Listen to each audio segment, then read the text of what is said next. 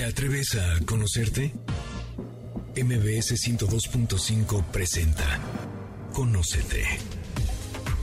Un viaje a tu interior que, de la mano del Enneagrama y otras herramientas, te ayudarán a encontrar la mejor versión de ti.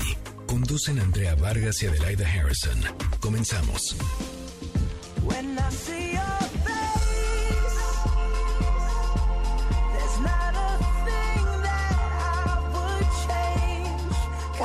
Nosotras somos Adelaida Harrison y Andrea Vargas y no saben el gusto que nos da estar con ustedes aquí en Conócete, que se transmite todos los sábados a las 12 del día por MBC Radio Ciudad de México. Conócete es un programa dirigido al autoconocimiento y expandir la conciencia a través de herramientas sabias y poderosas que nuestros invitados nos comparten. ¿Y para qué? Para poder vivir de una manera más consciente, plena y saludable.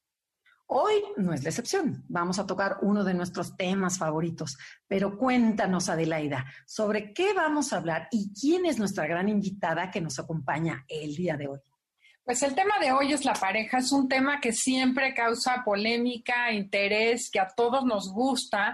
Y es curioso cómo ver eh, incluso cuando llevas 10, 20, 30 años de casado, sigue llamándote la atención mejorar tu vida de pareja, cómo entenderte mejor con la otra persona. Y el tema de hoy, que es por qué elegimos a nuestra pareja, nos va a ayudar a entender muchos de los problemas y conflictos que vivimos después aún de muchos años de casados. Y para ello tenemos a una invitada que ya ha venido con nosotros muchas veces a programas anteriores, Ángeles Walder, decodificadora biológica y directora del Instituto Ángeles Walter autora de los libros El arte de escuchar el cuerpo y el reflejo en nuestras emociones. Es licenciada en kinesiología por la Universidad de Buenos Aires, licenciada en antropología social y cultural y tiene un máster en psicopsicología y máster en neurociencias. Bienvenida Ángeles, qué gusto tenerte con nosotros. Hola, muy contenta de estar otra vez, ya que no puedo estar ahí presencialmente, al menos nos vemos. sí, ¿te acuerdas que escuchamos? ¿Te acuerdas que la última fue cuando entró el COVID a todo lo que da y todo el mundo se encerró y teníamos programa contigo y se tuvo que cancelar, pero empezaron ya las modernidades y aquí estamos nuevamente contigo. Qué bueno, muchas gracias por estar con nosotros. Oye, Ángeles, pero a ver, platícanos, ¿qué, qué pasa en nuestro cerebro cuando, cuando elegimos a nuestra pareja? ¿Qué, qué, qué? Cuéntanos, ¿cuál es el proceso interno? Mira, yo como decía Adelaida, el tema de la pareja es tan amplio, es tan inmenso, a veces inabarcable, que la visión que yo puedo dar es la que pone la mirada de la descodificación biológica, que dice, si tienes un problema de pareja o si tienes un, un problema porque quieres pareja, pero no consigues pareja, o porque la tienes y no acaba de funcionar, lo que podemos hacer es intentar ver dónde se originó ese conflicto. Y por eso es tan importante saber por qué elegimos a nuestra pareja. Sabéis que la descodificación biológica eh, mm, coge la información como si fuera un regalo. No la tomamos para juzgar de la culpa es de este, la culpa es del otro. No, simplemente abramos este, este problema que hay aquí, que tiene una carga emocional y miremos por dónde podemos empezar a limpiar para ver las cosas de manera más clara.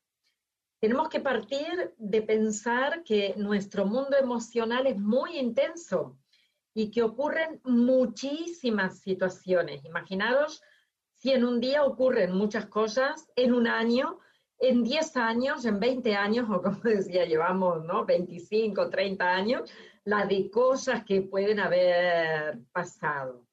Y como tienen cada uno de los eventos, tiene una información emocional para nosotros, solemos acostumbrarnos a no resolver, a dejar las cosas de lado, ¿no? Bueno, me habló mal, pero mira, me callo, total, la próxima vez será que tuvo un mal día. La siguiente, no me escuchó cuando le estaba hablando, bueno, debe ser que tiene muchas historias en la cabeza, y, ahora no puede prestar atención. O me dijo algo que no me gustó y ya es como, bueno, paso, mira, no voy a, discutirlo. Y así hacemos como, como si no pasara nada, como si no hubiera ocurrido nada, pero eso lleva a un desgaste. O sea que una tendencia grande en la pareja es a pensar que todo lo que ha ocurrido va a desaparecer mágicamente, pero ese es un pensamiento infantil. En realidad, cuando nos encontramos con una pareja, que tengo un amigo mexicano que siempre dice, una pareja son dos seres maravillosos que se hacen la vida imposible. cuando nos encontramos con una pareja, hay un encuentro que no es de dos personas, es de dos que se encuentran en un momento, con sus padres, ya son seis, con sus abuelos, con sus bisabuelos y con sus tatarabuelos. Es como si ahí hay cantidad de gente que ha transmitido muchísima información y los genes son un reservorio de experiencias de todas esas personas. O sea, es un encuentro de dos, pero multiplicadísimo por una gran cantidad de familiares, por no solo los familiares, sino por un cruce de historias. El cruce de historias del padre y de la madre de uno con el padre y de la madre del otro. Y después una mezcla perfecta de que va a atender al complemento eh, de dos infancias en las que se han producido historias dolorosas. Por eso creemos que una pareja se ha encontrado, imaginaros, por ejemplo, yo que nací en Argentina, me encontré en Argentina con mi marido que es de Cataluña y estaba allá. Y ah, yo creo que, ah, casualmente nos encontramos así. Aunque nos hubiéramos ido a vivir los dos a Australia, seguramente si en nuestro proyecto de vida estaba el tener que encontrarnos para poder generar una familia, en concreto esta familia que hemos estructurado juntos y que no la podíamos hacer si éramos dos personas distintas.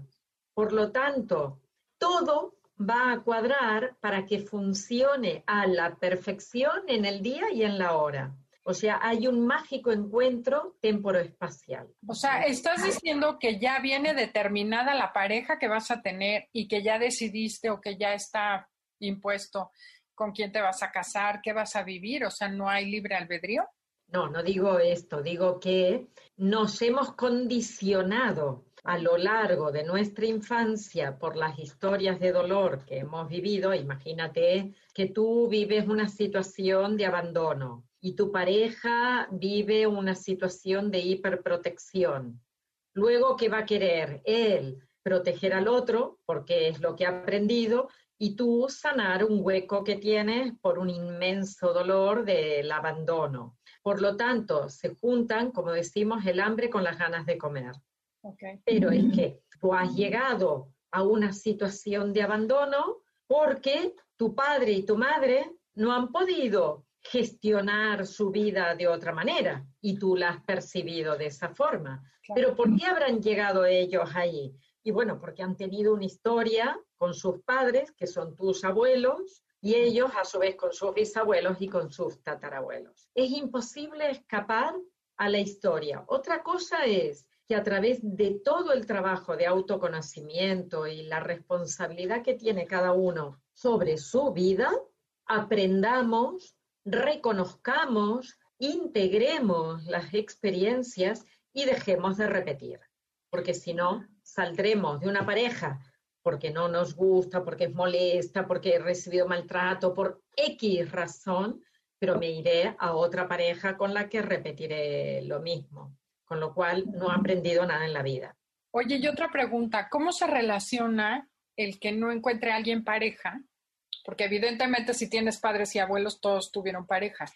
El que alguien no tenga pareja con la historia familiar.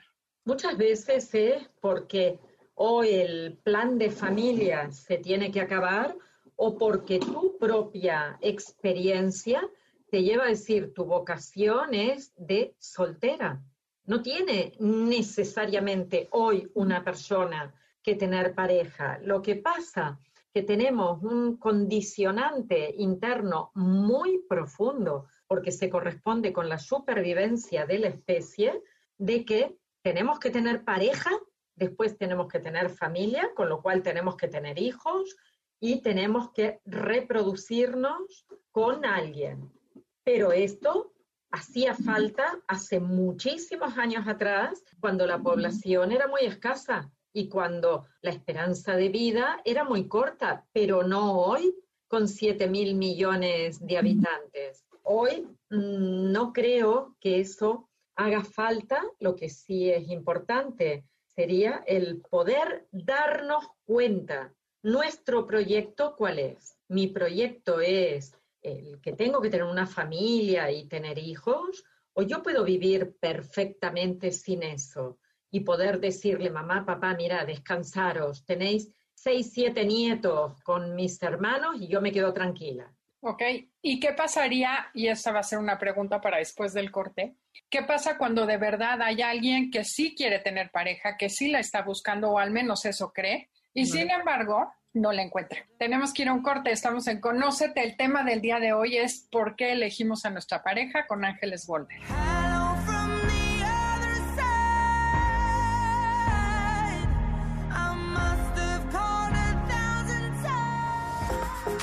Esperamos tus comentarios en Facebook. Enneagrama Conócete.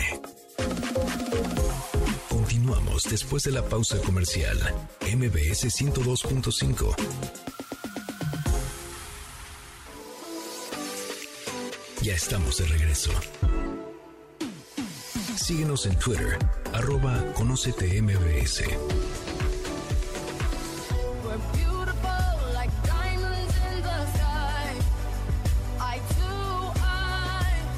regresamos, esto es Conócete, nosotros somos Adelaida y Andrea y estamos con Ángeles Walder hablando por qué elegimos a nuestra pareja. Recuerden que Ángeles Walder es especialista en descodificación biológica. Y a ver, Adelaida, nos quedamos con una pregunta súper interesante. Nuevamente, vas que hay veces, Ángeles comentaba antes de irnos al, corte, que hay personas que ya no quieren tener hijos, que ya no, no tienen esa vocación matrimonial, que además está bien porque hay miles de millones, siete mil millones de personas. Y lo entiendo perfecto, pero ¿qué pasa con esas personas que están, sobre todo, bueno, no, mujeres y hombres que están desesperados porque quieren tener una pareja, porque ellos piensan que esa es su vocación y sin embargo siempre atinan a relacionarse con personas que no los valoran, que no los quieren o que los abandonan y no logran establecer esa relación que tanto ansían. ¿Qué es lo que sucede? Eso es un poco la historia del libro Mujeres que aman demasiado, eh, pero que lo pueden leer mujeres y hombres, ¿eh? porque es calcado lo que acabas de explicar a todos los casos que se narran ahí. Yo os invitaría a una cosa, imaginar una flecha que es como una línea de vida. Hoy estamos en tiempo presente, 2020. Yo quiero una pareja, pero por lo que sea se me resiste. O tal como tú dices, Adelaida, mira, me tocan unas personas con las que no voy a poder construir el proyecto que quiero construir. Y entonces me pregunto, yo estoy aquí, pero antes de estar aquí, he tenido una infancia. Antes de tener 30 años he tenido una infancia. ¿Qué ocurrió en esa infancia? ¿Qué pasó a nivel de pareja con mis padres, eh, con mis abuelos? ¿Qué historias de vida había dentro de casa? ¿Cómo hablaba mamá de papá, papá de mamá? ¿Cómo eran las críticas implícitas o explícitas, las críticas del otro? ¿Qué historias o mandatos venían ahí traducidos. Te pongo un plato de comida, pero te estoy diciendo que soy la que tengo que estar aquí obligada a permanecer en la casa mientras el otro sale. Tú después quieres libertad, evidentemente no vas a querer eso, vas a querer otro tipo de vida. Pero luego podría estar el bloqueo no solo en la infancia, donde incorporamos creencias, después profundizamos si creéis en esto, y los modelos parentales, sino también en el nacimiento. ¿Cómo fue tu nacimiento? ¿Estuvo tu padre presente? ¿Tu madre sufrió porque estaba sola? ¿Tú sentiste esa soledad? ¿Aprendiste a que la vida, si es al lado de un hombre, está pegadita a la sensación de abandono, de soledad? Porque irás repitiendo eso. O que al lado de un hombre hay tristeza y vas a buscar relaciones donde después es lo único que vas a conseguir. Pero es que lo has aprendido en un momento donde la impronta, la huella, la marca es muy profunda. Es una etapa muy crítica para el aprendizaje. por eso es tan importante que los papás estén juntos en el momento del parto, que al bebé se le acompañe, que lo acompañen los dos, que estén dándole la sensación de que los adultos son ellos y están ahí para tranquilizar a un bebé cosa que no ocurre totalmente, no ocurre de esa manera cuando los padres tienen una inestabilidad emocional. Yo siempre digo que para quedarnos embarazados deberíamos antes haber trabajado mucho toda nuestra historia, todos nuestros dramas, para poder estar disponibles para el hijo que va a venir a la vida.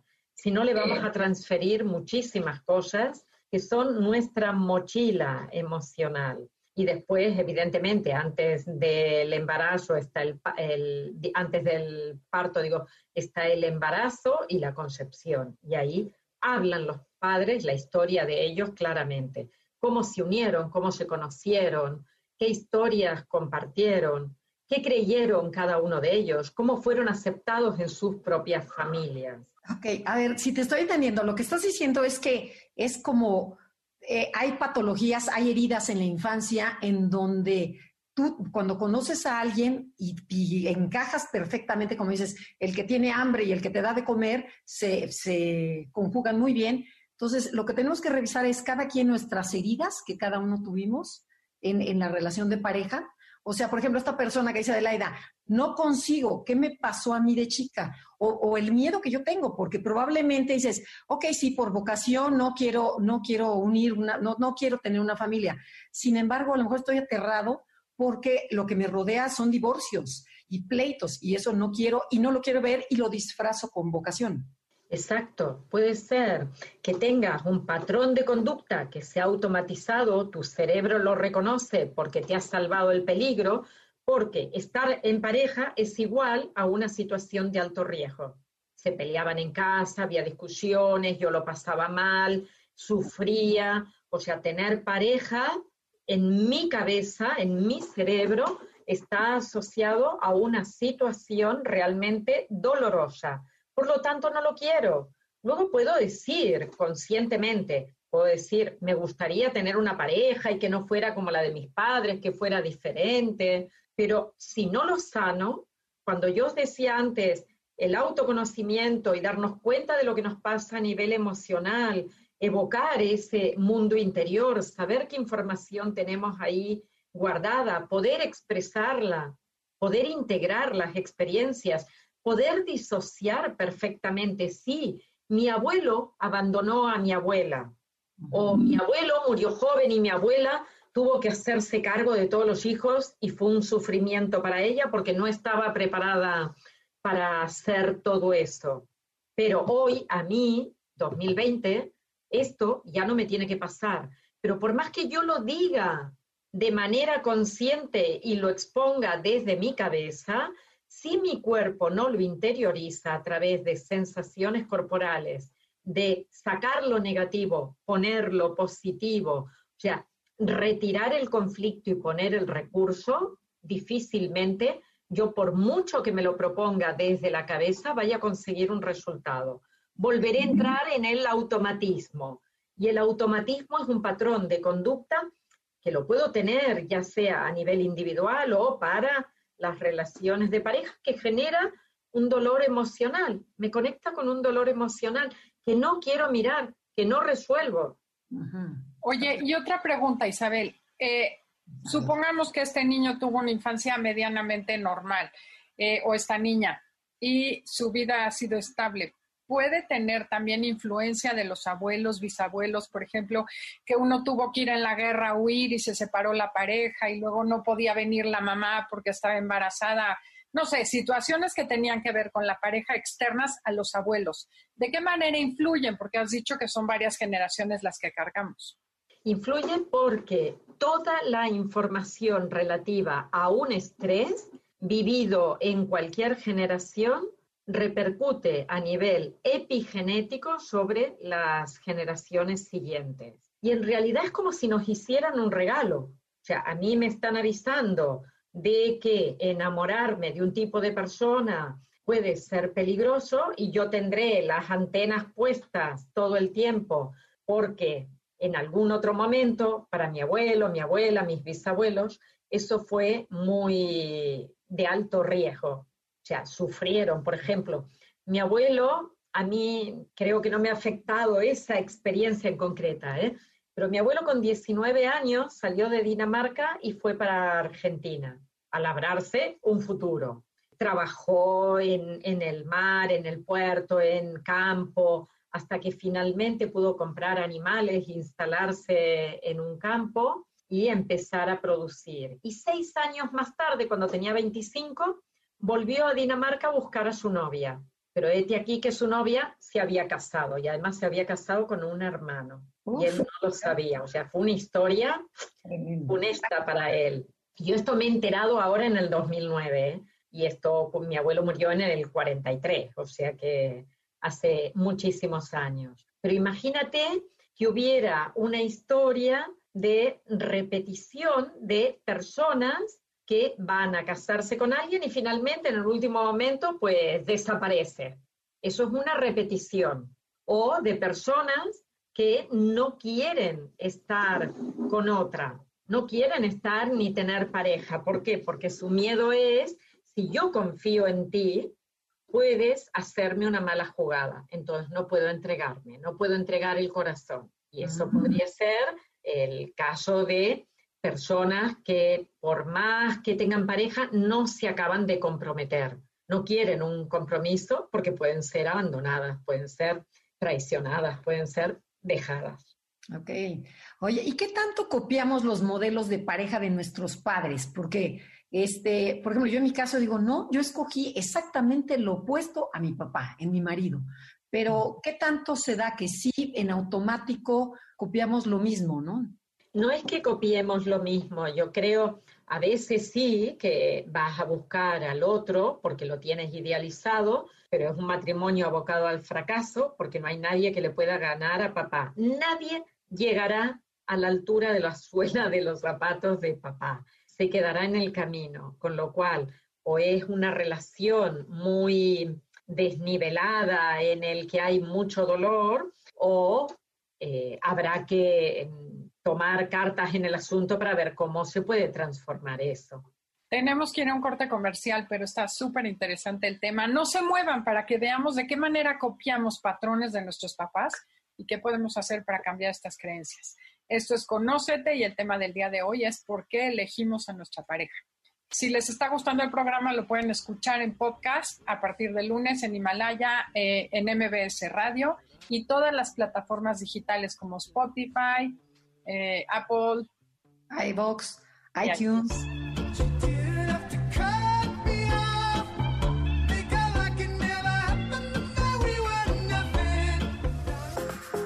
Esperamos tus comentarios en Facebook. Enneagrama Conócete. Continuamos después de la pausa comercial. MBS 102.5.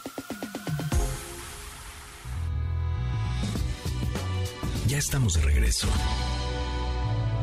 Síguenos en Twitter. Arroba Conócete MBS. How many times do I have to tell you? Even when you're crying, you're beautiful too. The world is beating you down. Ya regresamos. Esto es Conócete. Nosotros somos Adelaida Harrison y Andrea Vargas y nosotros estamos transmitiendo desde MBS Radio Ciudad de México. Muchas gracias a toda la gente que nos sintoniza a través de todo el país y a través de nuestros podcasts, que de veras nos da muchísimo gusto que, que nos escuchen y nos contesten en nuestras redes. Enneagrama Conócete en Facebook y Enneagrama Conócete en Instagram. Bueno, Ángeles, pero síguenos platicando esto de qué tanto copiamos a los modelos de nuestros padres. Ahí no, no siempre te decía antes, copiamos, a veces queremos compensar y partimos de lo voy a hacer completamente diferente. Me voy al otro extremo y busco eh, rasgos, pero a veces decimos, lo voy a hacer diferente de papá y busco rasgos de mamá, ah, sea hombre o mujer, ¿eh? no tiene nada que ver. tiene, no, no tiene ninguna importancia, sino que vamos a mirar o bien lo que me puede dar que a mí me ha faltado o bien lo que yo también puedo dar que al otro le ha faltado. Y en eso vamos a jugar a papá o a mamá. Y luego hay otra condición que es interesante siempre de ver en, en las parejas, que es a veces la niña ha crecido como niña de papá y el niño ha crecido como niño de mamá. O sea que se han hecho como cruces, parejitas internas dentro del ámbito de la familia. La mamá lo ha mimado al niño o, el papá tiene por esa niña que hace todo lo que le hubiera gustado que hiciera su mujer, pero su mujer no lo hace y ella sí. ¿Y lo hace para qué? Para dejar contento a papá, para tenerlo feliz. Y ahí se da una bomba que prácticamente no va a funcionar, a pesar de que una pareja puede estar mucho tiempo junta, ¿eh? que es la niña de papá con el niño de mamá, no consiguen ser adultos porque siempre son niños. Siempre son niños para sus padres, no han crecido, no han madurado, permanecen en la idealización del otro. Son las típicas parejas que, por ejemplo, la suegra critica a la nuera y eh, la pareja no se puede imponer a su madre y decirle, oye, no hables de mi mujer, es mi mujer y yo la defiendo. No va a defender nunca, ni uno ni otro, ¿eh? Va a pasar lo mismo. Tendrá el, suegro y le dirá a la hija, oye, este pelagato que tienes aquí de pareja, mm, cuándo va a tener un buen trabajo o tener un buen salario. Y la hija le va a hacer risitas a lo que le diga el padre, en lugar de decir, no, no, aquí con respeto, hablarás de mi pareja con cuidado, con atención y de la parte íntima de cada una de nuestras familias ninguno habla. Yo me quedo con la mía y tú en la tuya, o sea, exponerse en el lugar que corresponde y la pareja no lo hace. Quien está en la idealización de los padres no consigue hacer eso. Pero ¿qué, tendrían que hacer? No lo ven, no lo ven. Tú les explicas, a veces vienen, yo escucho a la pareja cuando está hablando, escucho a una persona o a la otra, la que esté en terapia, y están hablando siempre desde el otro. Es el otro. Cuando la gente consulta por un bloqueo, cree que ese bloqueo que hay en la pareja se produce por culpa del otro. O sea, le asigno todas mis dificultades, no entiende por qué sufre y que sufre porque es también responsable en su pareja. Es interesante, pero toda pareja funciona al 50-50. Claro, y esto la gente tiene por costumbre decir, no, es todo por culpa del otro, como si fuera al 100% Sí, que es casa dos, dos personas. Sí, sí. Hay que hacerse responsable el 50%, claro, y siempre, o sea, no siempre, pero hay personas que tienden a echarle la culpa, a proyectar todos sus miedos en la otra persona. ¿Tú tenías algo de verdad? Sí, eh, eso tiene que ver con que le guardan lealtad absoluta a sus papás y nadie va a ser, porque además me acaba de tocar hace menos de un mes con unos amigos que decía eso ella, es que me critica su mamá y no hace nada, la deja. Y él le decía, ¿qué más te da, hombre? Si tampoco es tan grave, no le hagas caso, ¿no? O sea, no se atreven a, y como pareja te sientes totalmente descalificada, ¿no? Porque no tiene un lugar, el lugar lo tiene la, la mamá, ¿no? Exactamente, tú piensas, si, si la persona que me ama y que amo no, no evita algo que para mí es un maltrato, es porque me ama bastante mal. Ok. Ahí hay que aprender a ver, ¿no? ¿Dónde se pone cada uno? ¿Ok? Claro. No puedo dejar de tener contacto con tu familia, respeto que tú tienes esa familia. Por eso empecé diciendo, una pareja es un encuentro de dos multiplicado por una gran cantidad de familiares. Mm, cuando creemos que vamos a estar dos, mentira, va a sacar la venda de los ojos porque no es así. Luego empiezan las discusiones porque tu madre me dijo, porque tu padre hizo, porque mira lo que, lo que está ocurriendo y ahí no queremos ver lo que realmente está pasando, pero ha pasado desde el primer minuto, desde el primer encuentro tenemos que darnos cuenta de que tenemos cada uno un histórico, un bagaje, una mochilita colocada y que cuando yo voy al encuentro del otro, tiene que ser absolutamente sincero, de darme la vuelta y decir, mira, esta es mi familia, son así, han funcionado de esta forma, pero a pesar de todo, yo provengo de este lugar. Y respeto que tú tengas lo mismo desde el otro lado. Ahora, cuando hay situaciones en donde el, niño de mamá no puede salir y defenderme, que el niño de mamá se quede con su mamá. Yo no me voy a exponer, no me voy a exponer a un dolor mayúsculo. Muchas veces hasta insultos o, críticas o historias que dices, yo tengo necesidad hoy de estar escuchando de mis suegros todo esto. O sea, hay una parte que es con el marido, una parte que es con la pareja y otra parte que es con la familia del otro. Y la familia del otro puede estar en ese momento siendo muy crítica con, contigo y tú decidir que no quieres pasar por ese lugar. O sea, cuando digo sí es sí, cuando digo no es no. Y yo no me expongo, por mucho que me digas pasa. No, es que ya no paso. Ya no me interesa en la vida estar pasando de cosas de las que no quiero pasar porque me hacen sufrir y porque no tengo ganas de estar ahí. Ahora, que tú quieres estar con tu mamá y con tu papá, ves tranquilo. Ese tiempo yo lo dedico a hacer otras cosas. Y cuando nos encontremos como pareja, lo disfrutaremos. Oye, pero qué difícil es respetar eso y poder decir, no, no me interesa ir con tu familia política. Bueno, es como una afrenta, ¿no? Pero tener la valentía, ¿no? O sea, de atreverte, ser honesto y decir, esto es lo que yo sí quiero, esto es lo que tú quieres en una pareja, que eso sería lo ideal, pero sí cuesta de trabajo, ¿no? Bueno, es que la pareja. Eh, tuve una situación similar a la, a la que cuento y opté por decir, mira, son tus padres y son los abuelos de mis hijos. Por lo tanto, quiero que respeten a esos abuelos, que los quieran, que los vean, que compartan no me hace falta. O sea, hay una parte donde yo si puedo compartir en el tramo corto un tiempo, perfecto, pero creo que había, había una, mm, por ejemplo, la, la situación de ir a comer cada semana, lo que planteabais. Bueno, yo no tengo necesidad de eso, pero entiendo que mi marido y mis hijos sí que lo tienen que compartir.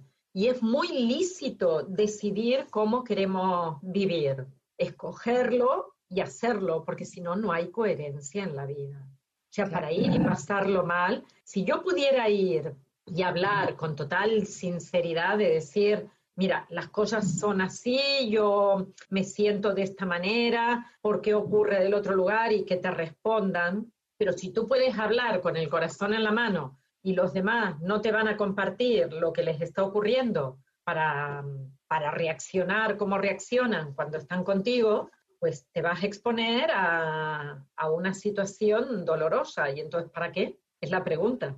Claro, se, vale, se vale evitarlo.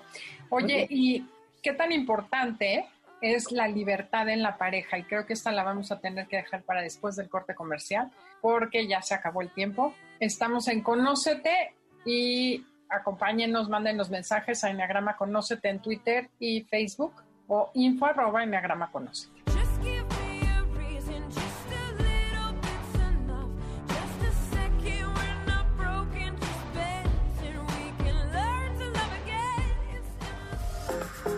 Esperamos tus comentarios en Facebook. Enneagrama Conócete. Continuamos después de la pausa comercial. MBS 102.5.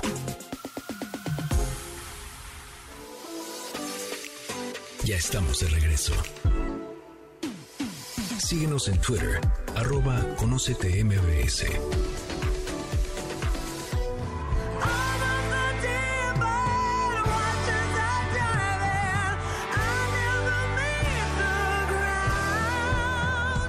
regresamos. Esto es Conócete. Nosotros somos Adelaida y Andrea y estamos con Ángeles Walder platicando cómo elegir pareja.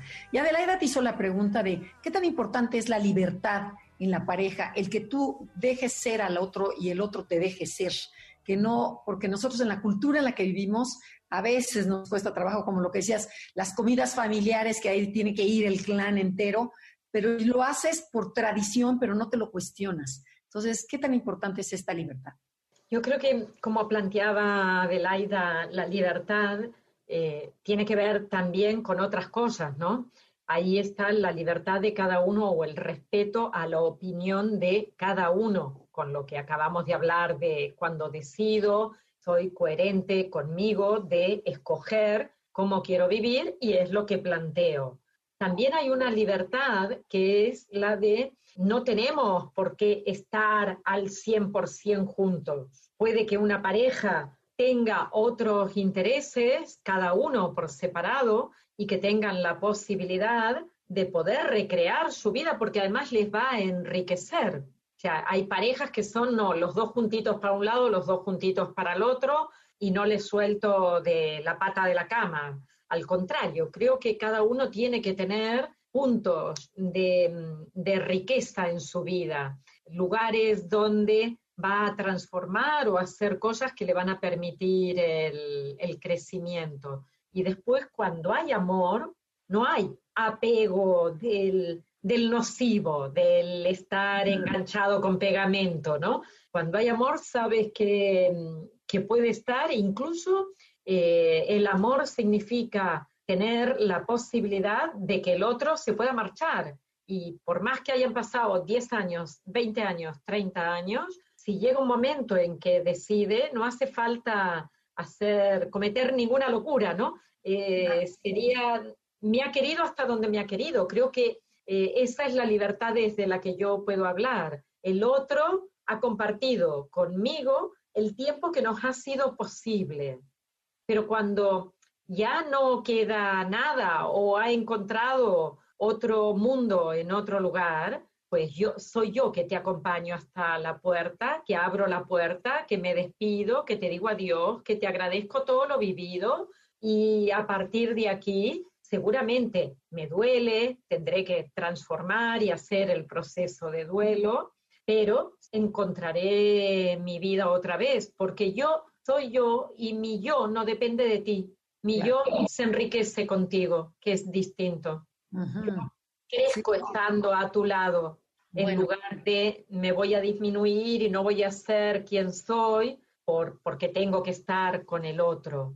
Oye, Ángeles, y a ver, de acuerdo a tu experiencia, eh, tú hablas mucho de coherencia, ¿no? Tiene que haber coherencia en la persona. Cuando no existe esta coherencia, por ejemplo, ahorita en el COVID, hemos visto que muchas parejas se han aislado, se han separado y que se empiezan a enfermar, que se empieza a manifestar en el cuerpo. Tengo también una, una amiga que me dice, es que me dio un panic attack y también me salió manchas en la cara. Me dice, porque mi marido, eh, él se va a la oficina y me deja sola todo el tiempo. Le digo, bueno, ¿y tú qué vas a hacer? No, es que no hay manera de cambiarlo, pero no, ella no puede ver que tiene que tomar su responsabilidad.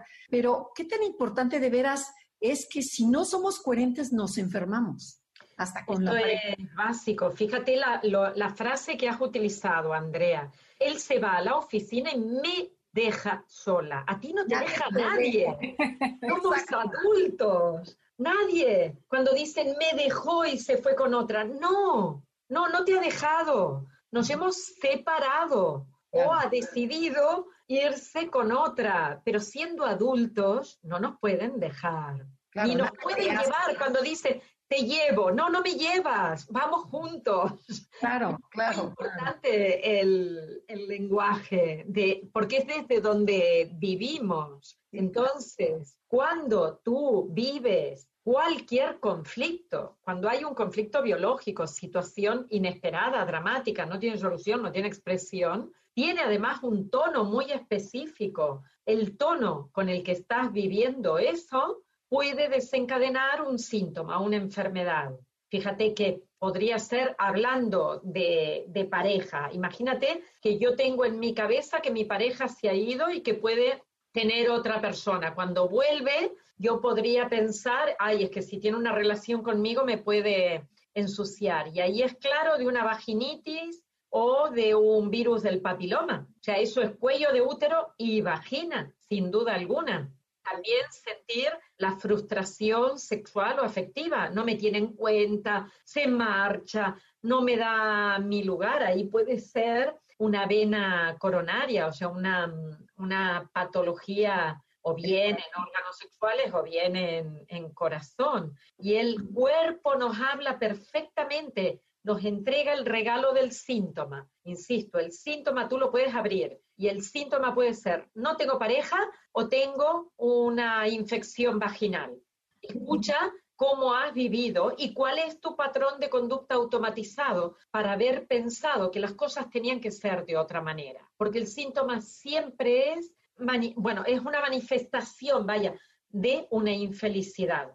¿En qué estás siendo infeliz? ¿Tu amiga es infeliz?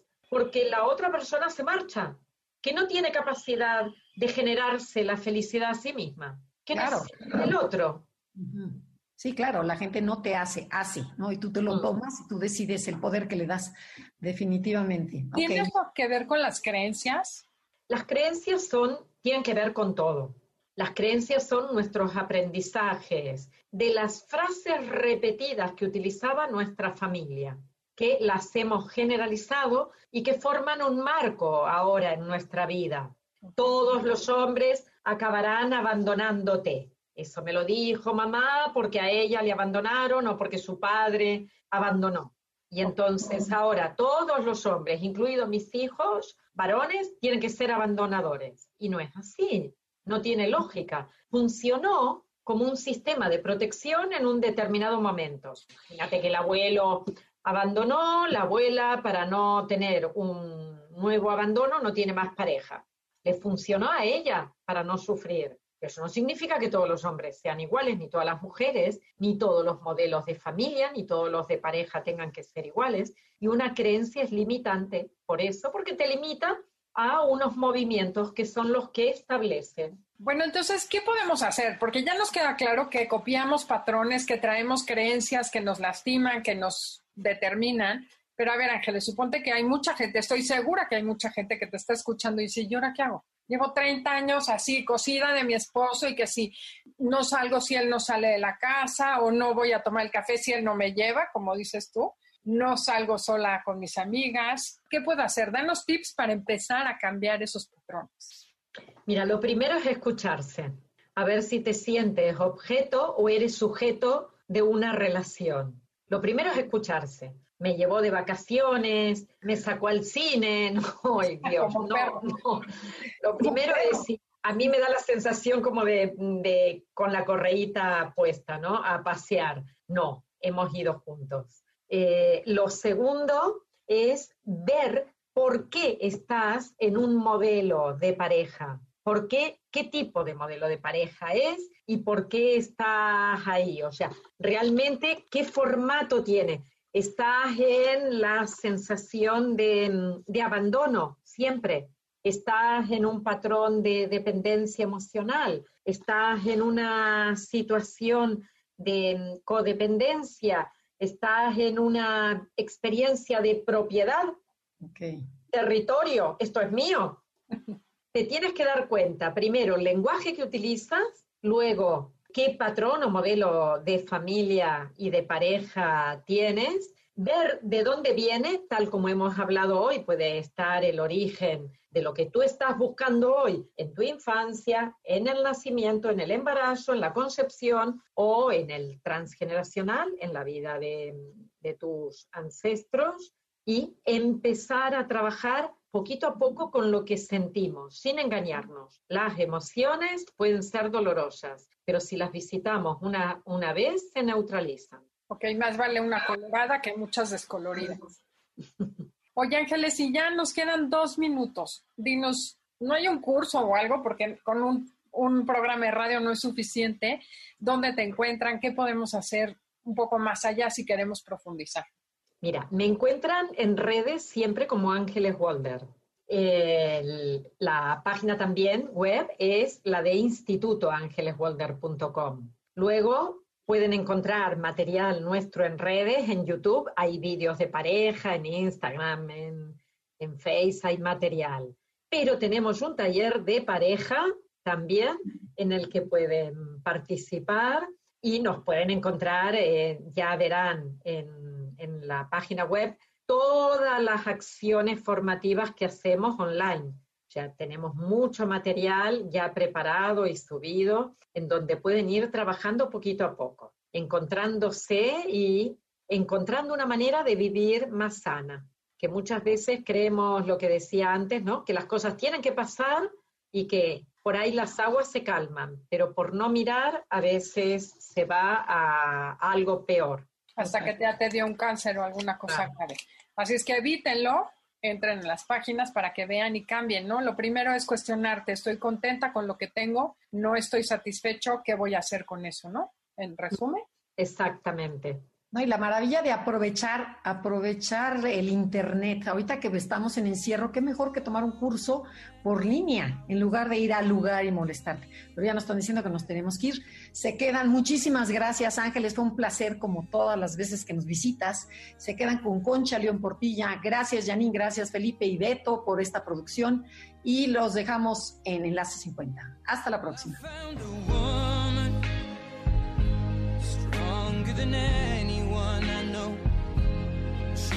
My dreams. I hope that someday I'll share her home. I found a love. Te esperamos en la siguiente emisión para seguir en el camino del autoconocimiento. Conócete, MBS 102.5. No importa si nunca has escuchado un podcast o si eres un podcaster profesional. Únete a la comunidad Himalaya. Radio en vivo. Radio en vivo. Contenidos originales y experiencias diseñadas solo para ti. Solo para ti. Solo para ti. Himalaya. Descarga gratis la app.